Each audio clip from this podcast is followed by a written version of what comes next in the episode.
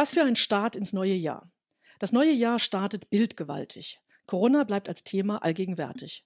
Wir schauen täglich gebannt auf neue Zahlen und Impfzentren und wir versuchen zu verstehen, warum es Lieferschwierigkeiten gibt. Parteitage finden digital statt.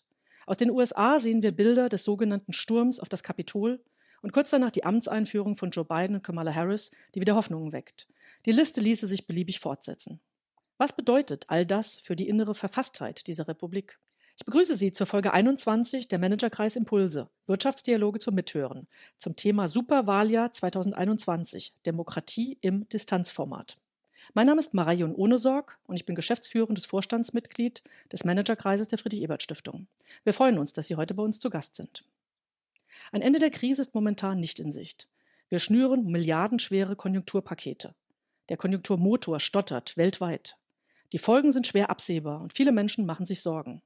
Gleichzeitig gehen wir in ein Superwahljahr. Wie geht es uns und unserer Demokratie in diesem Wahljahr? Für welche Themen bleibt Raum und wovon werden Bürgerinnen und Bürger ihre Wahlentscheidungen abhängig machen? Ich begrüße zu diesem Thema ganz herzlich Professor Dr. Karl Rudolf Korte. Er ist Direktor des School of Governance in Nordrhein-Westfalen. Er ist renommiert als Parteien- und Wahlforscher. Wir freuen uns sehr, Sie heute zu Gast zu haben. Herzlich willkommen an Karl Rudolf Korte. Ja, hallo, auch von mir ein herzlich willkommen. Die Moderation übernimmt heute Katrin Roman, selbstständige Wirtschaftsprüferin und Aufsichtsrätin. Sie ist stellvertretende Sprecherin im Vorstand des Managerkreises der Friedrich-Ebert-Stiftung und sie organisiert unsere Business-Meetings für Frauen. Einen schönen guten Tag an Katrin Roman. Ein wunderbares Hallo auch meinerseits. Und es geht auch gleich los. Liebe Katrin, du hast das Wort. Ja, Marei, vielen Dank. Herr Professor Korte, lassen Sie uns doch mit einer Bestandsaufnahme als Eingangsfrage starten. Wir stehen am Anfang eines Superwahljahres in Deutschland. So wird es häufig in der Presse und in Medien beschrieben. Wie ist denn der Zustand unserer Demokratie am Beginn dieses besonderen Jahres? Sie haben mal an anderer Stelle gesagt, man müsse mit dem Unwahrscheinlichen rechnen. Was meinen Sie damit? Was bedeutet denn eigentlich die Situation für die aktuelle Parteienlandschaft und wo sind künftige Bündnisse zu sehen? Die Demokratie ist im Distanzformat, aber ziemlich gut in Schuss. Wir haben den Stresstest seit März sehr gut bestanden. Die Gewaltenteilung funktioniert. Oft hat die Oppositionsrolle die Gerichte übernommen. Aber auch das ist eine Rolle, die sie durchaus spielen können und die auch so vorgesehen ist. Wir haben ein sehr hohes Vertrauen in die Institutionen. Wir haben ein gewachsenes Vertrauen, geradezu einen Sympathieüberschuss gegenüber den handelnden Akteuren in der Politik. Insofern ist von Staatsverdrossenheit weit und breit nichts zu messen. Ein Wandel, was uns in den Erschöpfungszustand bringt, ist durchaus die Formate des Sprechens, des Kommunizierens, des Debattierens, des Informierens, auch des Organisierens in Distanz zu übersetzen. Und da sind wir noch im Übungsmodus, aber die anderen Rahmendaten sind so nicht erwartbar gewesen, extrem positiv. Und der Blick in die Parteienlandschaft. Wir haben ja gerade digitale Formate, Sie hatten schon beschrieben, jetzt auch gesehen, sei es Parteitage, sei es andere Formen der Debatten. Was bedeutet das für die Wahrnehmung auch in der Zivilgesellschaft, in der Diskussions- und Debattenkultur, wenn wir jetzt alles digital haben? Verändert das den Blick auf Parteien? Zunächst mal gibt es diesen großen Trend einer fast schon Staatsfrömmigkeit. Dem Staat wird lenkende, schützende, besondere Rolle zugewiesen und die Parteien sollen das mit organisieren. Und in der Tat, wenn man sieht, wie sich Willensbildungsprozesse, Deutungsmuster herausbilden, dann gilt immer die Logik des Sozialen an erster Stelle. Das heißt, sowas wie Group Thinking, Meinungsbildung in einer Gruppe erfolgt in der Regel durch eine Form von interpersonaler Kommunikation, also im Gespräch mit anderen. Und durch das Gespräch verändern sich Meinungen, Einstellungen. All das ist im Moment unter den Bedingungen der Pandemie eben extrem erschwert, sodass jeder mit sich selbst allein ist und auf seine Meinungsbildung angewiesen ist. Auch digitale Parteitage mit Abstimmung bedeuten eben, dass man vielleicht in einem Raum noch mit dem Partner oder der Partnerin zusammen ist oder mit den Kindern, aber nicht mit anderen. Und die Veranstaltung als solches hat auch keine Resonanzwirkung. Nichts geht von hier aus. Niemand ist so einsam mit sich selbst wie beim Blick in das dunkle Loch der Kamera. Also insofern haben wir auch eine Herausforderung im Sinne der Messung und Beurteilung solcher Vorgänge, weil uns Vergleichsdaten dazu fehlen, auch wie man mobilisiert unter diesen Rahmendaten. Aber was wir bislang wissen von den Zustimmungswerten der Parteien, ist, dass die Parteien der politischen Mitte profitieren. Alle Parteien in Regierungsverantwortung, egal welche der politischen Mittung, profitieren und die Extreme kommen im Moment, seit April sind die Daten geradezu eingefroren, nicht auf einen grünen Zweig. Das ist ein beobachtetes Phänomen, was uns sicherlich für die Wahlen hier in Deutschland noch viel beschäftigen wird. Wenn wir den Blick mal ein bisschen international aufspannen, in vielen westlichen Demokratien, allen voran natürlich ganz aktuell in den USA, ist ja auch zu beobachten, dass sich so diese gesellschaftlichen Differenzierungen und Spaltungen sehr stark ausdifferenzieren und zuspitzen. Die Gräben und die Lager scheinen sich ja jetzt über einen längeren Zeitraum und eine längere Entwicklung schon ziemlich zu verfestigen. Stichwort eigene Wirklichkeiten in Kommunikationsblasen vor dem Hintergrund, was Sie uns gerade erläutert haben, im digitalen Raum. Ist das etwas, was sich da verstärken wird? Ist das, was wir da international sehen, auch in Deutschland schon so stark zu beobachten, dass wir hier so eine Art Neotribalismus haben, dass man nur nach dem vertraut, was aus der eigenen Gruppe kommt? Das klang bei Ihnen eben so an. Kann das das demokratische System und die Debatte bei uns nicht hier gefährden? Ja, wenn es mit großer Wucht uns ereilt und wir es vertiefen, kann es genau das und wir haben ja so Querdenkerbewegungen, wir haben sehr hybride Proteste voller Irrationalitäten, bei denen man messen kann eine sehr tiefe Entfremdung zu den Kerninstitutionen der liberalen Demokratie, auch vor dem Hintergrund einer grundsätzlichen Entfremdung, ähm, in der man sich systematisch in den Echokammern ähm, geradezu wohlfühlt. Das ist eine Form von moralischem Autismus, ein Bestätigungsritual, bei dem man meint, immer in der Mehrheit zu sein, weil man ja auch nur von den gleichen die Bestätigung erhält, nie von anderen. Zumal sie dann auf der Straße interessanterweise laut agieren und die Inszenierungskunst der neuen Instagramisierten Kultur gut beherrschen, also Bilder produzieren, die für die Medien sehr interessant sind, sie zu übernehmen. Aber das ist eine ganz kleine Anzahl. Was uns mehr betreffen sollte und nachdenklich machen sollte, ist die Frage, was wir langfristig in Zeiten der Frühdigitalisierung, denn weiter sind wir ja nicht, an öffentlichen Plätzen des Gemeinwohls, an Orten des Gemeinwohls noch haben, um eine gemeinsame Problemdimension zu beschreiben, eine gemeinsame Priorisierung festzulegen, was uns wichtig und was uns unwichtig ist. Und das ist eben die Frage, ob das unter den Rahmenbedingungen von Echokammern weiter so funktioniert oder ob es Rahmenbedingungen gibt, hier vielleicht gegenzusteuern.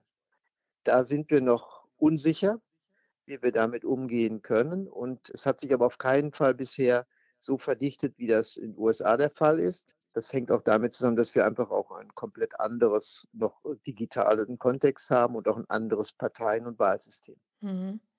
Sehen Sie da schon erste Tendenzen der Weiterentwicklung des Parteien- und vielleicht auch infolge des Wahlsystems, um diese Themen besser reflektieren zu können?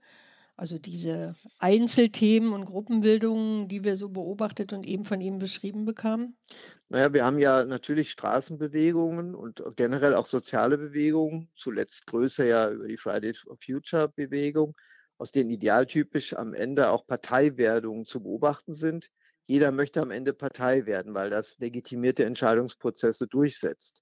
Was so altmodisch klingt, ist aber eine modernste Form der Willensbildung, Dilemma-Management, Interessenunterschiede ausgleichen. Das geht in Parteien und sie dann zu überführen in eine legitimierte Entscheidung. Und deswegen wollen viele Protestbewegungen aus den Bewegungsrichtungen heraus am Ende auch Parteien werden. Und die Parteien sind gut beraten, auf diese Strömung zu achten, sie aufzunehmen, in ihr eigenes Programm einzubinden, vielleicht auch hybride Formen der Zusammenarbeit zu organisieren. Das ist ja zu beobachten. Parteien sind lernende Organisationen, die gucken nicht einfach zu, sondern die müssen im Tagesplebiscit permanent Mehrheiten organisieren und äh, dabei auf ihre eigene Organisation auch achten. Und das machen sie.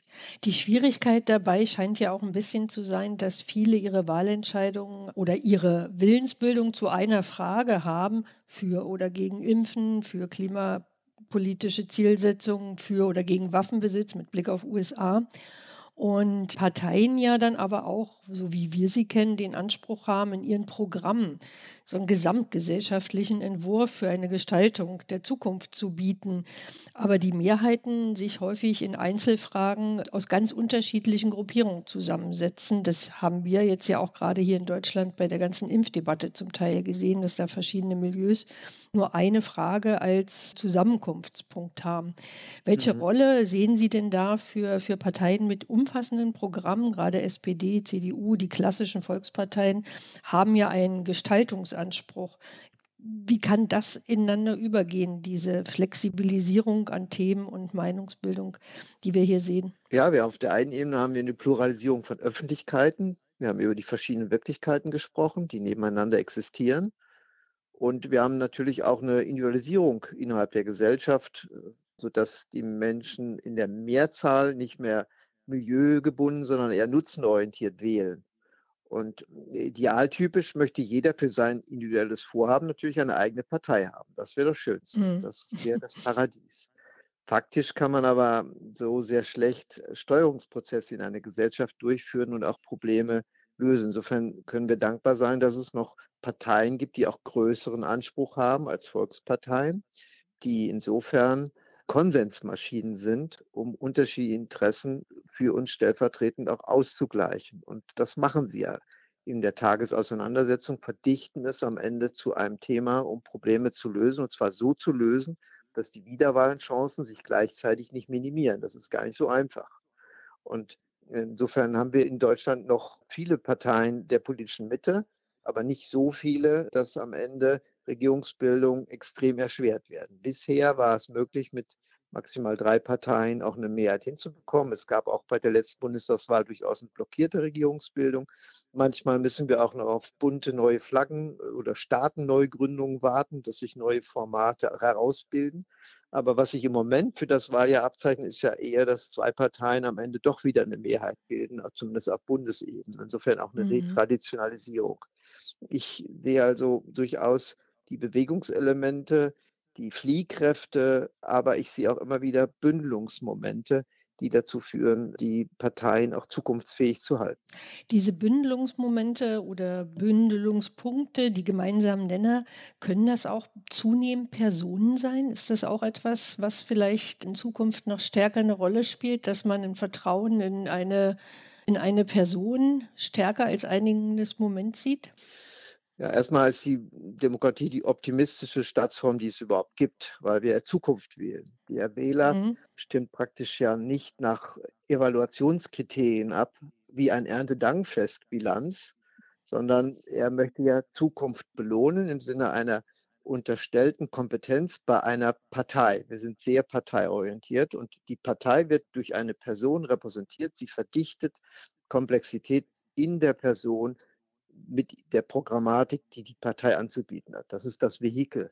Und anders als die Angelsachsen sind wir eben noch viel parteiorientierter, aber in der Tat, die Zunahme des personenorientierten Wählens ist vor allem an Landtagswahlen ganz klar zu erkennen, indem so Ministerpräsidentinnen und Ministerpräsidentenbonus ja gigantisch ist geradezu im Vergleich zu den Parteien, die oft dahinter stehen. Oder im Moment gerade der Bundeskanzler Merkel-Bonus, der die ganze mhm. CDU auch mit hochgezogen hat. Also das sind wichtige Faktoren der Verdichtung für Wahlentscheidungen, aber zukunftsausgerichtet. Welche Probleme der Zukunft sind für mich wichtig? Und ich glaube, dass diese Person sich für mich lösen kann. Das macht so eine Demokratie als Staatsform auch zu einem zuversichtlichen Modell.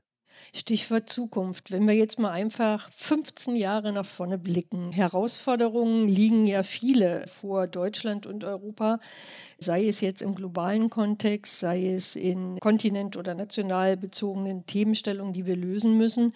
Welche Voraussetzungen sind denn in der Weiterentwicklung unseres demokratischen Systems vielleicht so die drei, vier wichtigsten Punkte, um diese Herausforderung erfolgreich zu meistern? Wenn wir uns im Jahr 2035 beim nächsten oder wievielten Podcast auch immer wieder treffen, was sind dann so Themen, wo wir sagen, ja, das haben wir jetzt hingekriegt, das hat sich echt verändert?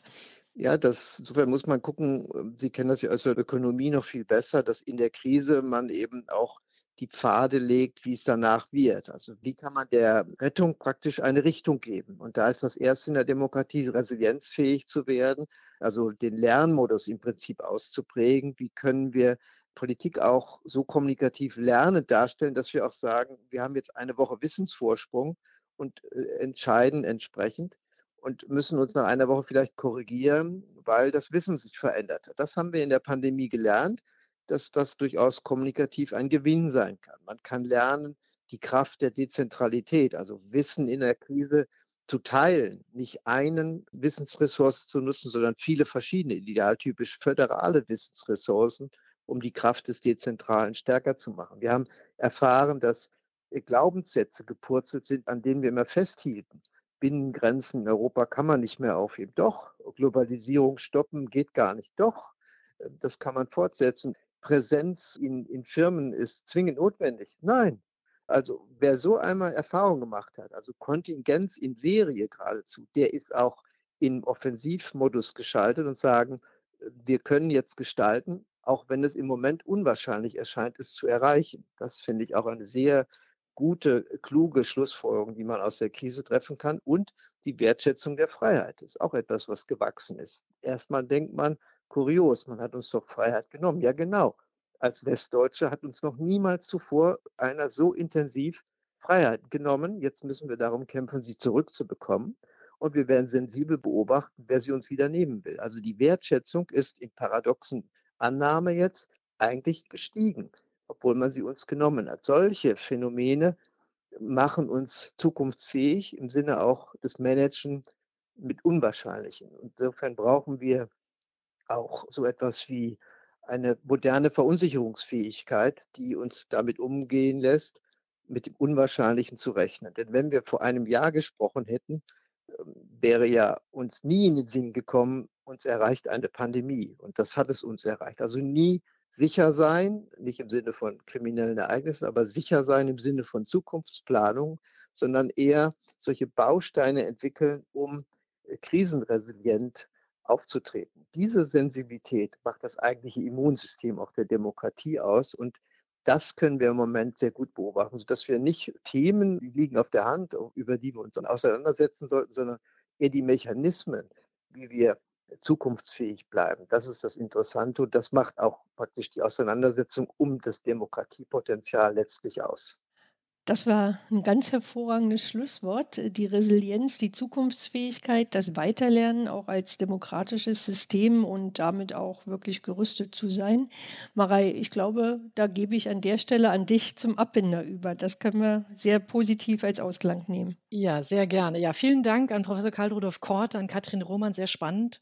Wir haben heute viel Nachdenkenswertes über den Zustand unserer Demokratie gehört, über Demokratie im Distanzformat, das haben wir alle erlebt, Vertrauen in Institutionen, Echokammern wurden genannt, über Willensbildung, die ganz anders läuft als sonst und spannend auch Ihr Gedanke über die neue Wertschätzung von Freiheit. Vielen Dank dafür. Wir sind gespannt, welche Wege die Parteien tatsächlich in diesem Wahljahr finden werden, ihre Themen, also die Parteienthemen zu setzen und auf Distanz dann trotzdem durchzudringen. Wir laden als Managerkreis der Friedrich-Ebert-Stiftung in einigen Tagen wieder ein zu aktuellen Wirtschaftsthemen. Hören Sie gern wieder bei uns hinein. Tschüss und bleiben Sie gesund. Ja, auf Wiedersehen. Danke fürs auf Zuhören. Auf Wiedersehen. Vielen Dank.